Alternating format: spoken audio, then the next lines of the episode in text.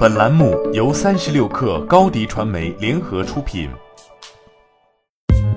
三十六氪正式推出一款学习型产品——克星学院，每周一封邮件，为你挑选最具价值的新闻，还能加入三十六氪终身学习社群，让你快速成长。原价每年三百六十五元，现双十一特价每年一百九十九元，每天仅需五毛钱。关注三十六氪微信公众号，回复“双十一”即可购买。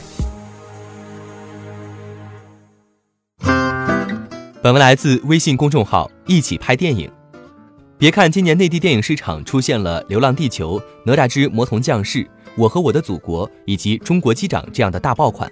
但好像突然失去了一些中小体量的爆款。若不是几部港片续命，今年中等体量的华语影片几乎都要消失不见。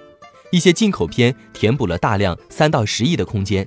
不过令人惊喜的局面实在太少。无论是业内外。大家都有一种强烈的愿望和迫切的希望，再能有几部《无名之辈》和《超时空同居》会有多好？目前中国电影的观众的更迭换代速度其实挺快，但总体上进电影院观影的影迷还是较为固定的群体，特别是有一些超高频次的观众，他们的观影频次几乎可以逼近欧美电影发达国家的频次，他们最终的选择往往会是一些中小爆款影片成功的关键。对于影城而言。并不是所有影城都能抓到所有观众和所有影片的热度，中小爆款对于更多影城是非常必要的，特别是二三四线影城，优质国产片的重要性不言而喻。一个优质项目的孵化期通常要一年以上，今年所体现出中小爆款的匮乏，更多原因还是在于二零一七年市场的波动和去年行业因税务问题而出现的部分停摆，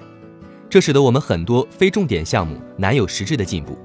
虽然项目数量没少，但项目的参与度和资金获得都要比往年更困难，更多资金会聚拢到大项目和重点影片之上，对于中小项目则形成了一定程度上的真空。从客观上来看，今年内地电影市场的题材并不少，以往罕见的教育题材相关影片迎来了比较集中的爆发，电影人和相关部门的切磋、交涉和沟通也达到前所未有的高度。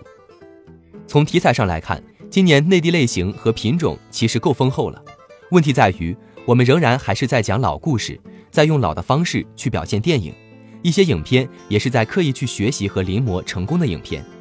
对于一些没能到达五到十亿体量影片来说，无论是故事和人物，包括其表达的价值观，并没有突破，更多是某一单独层面为影片赢得口碑，想有更大的突破明显不足。同样，像其他一些票房体量在两三亿徘徊的影片，影片的质量未必比往年票房四到五亿乃至更高的影片要差，但新鲜度不足。对于观众群体的判断失误和仅从个人出发，这也是今年华语小爆款影片迷失的重要原因。欢迎添加 baby 三十六克 b a b y 三六 k r 加入克星学院，每周一封独家商业内参。终身加入学习社群，聊风口谈创业，和上万课友一起成长进化。高迪传媒，我们制造影响力。商务合作，请关注新浪微博高迪传媒。